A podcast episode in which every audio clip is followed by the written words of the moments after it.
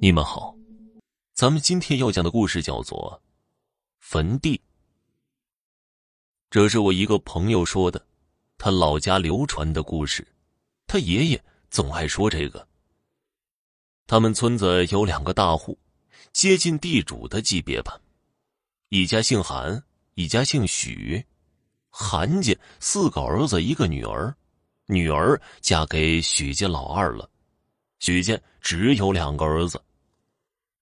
韩家老头子死了以后，四个儿子就分家了。别的好分呢，韩家老太太谁养啊？按照当时通行的做法之一，是在四个儿子家轮流住，每家住上十天。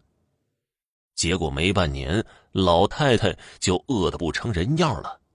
这几个儿子相互间关系不怎么样，但是不孝顺那是一致的。老太太没办法，找女儿去吧。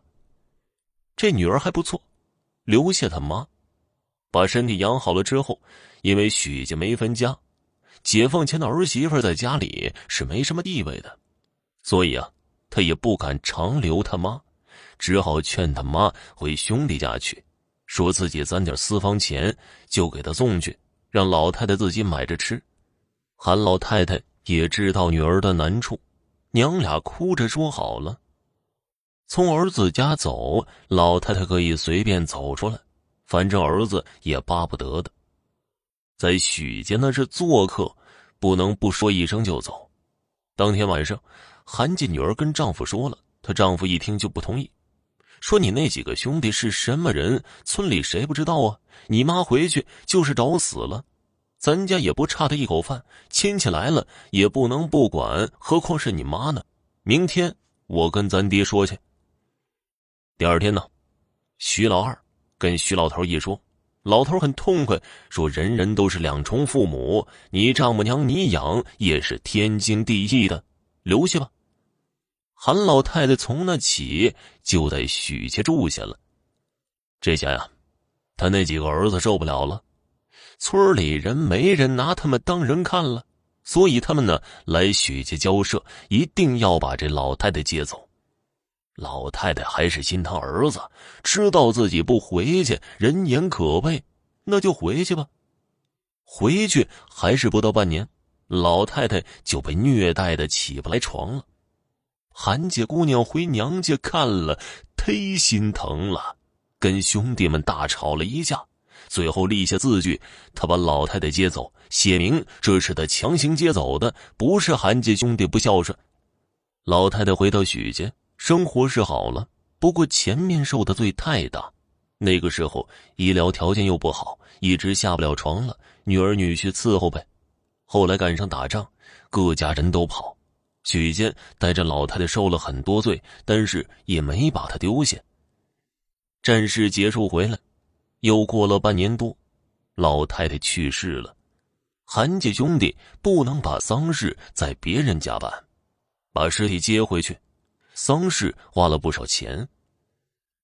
其实坟地什么的不花钱，村里有祖坟，到时候和韩老头合葬就好了。不过当年韩老头下葬的时候，请来的风水先生说这是风水宝地，日后风雪要放进去一只小玉老鼠，可以保他家代代发达，这才是花钱的地方。葬下去，没几年就解放了。韩许两家就算地主，解放后日子当然不好过。不过许家虽然也受点磨难，但是没伤了人口。韩家可就惨了，到了文革结束，许家每房后代都有考上大学的，韩家四房都还在土里刨食呢。再往后，许家的几个学生出来，做官的做官，经商的经商，还有一个当了作家的。韩家还是连遭祸事。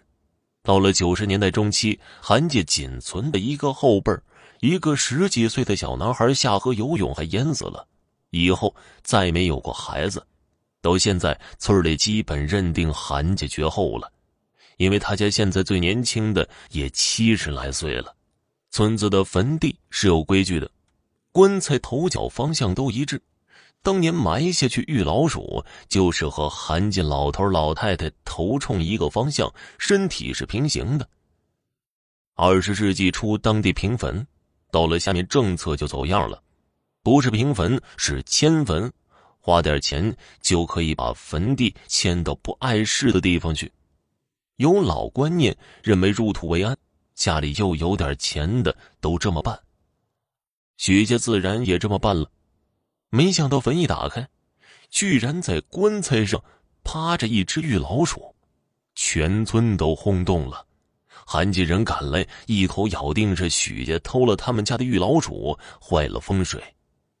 你想啊，一家有权有势，一家破落了，村民自然向着许家。韩家一咬牙，开了自己的坟地，让大家看。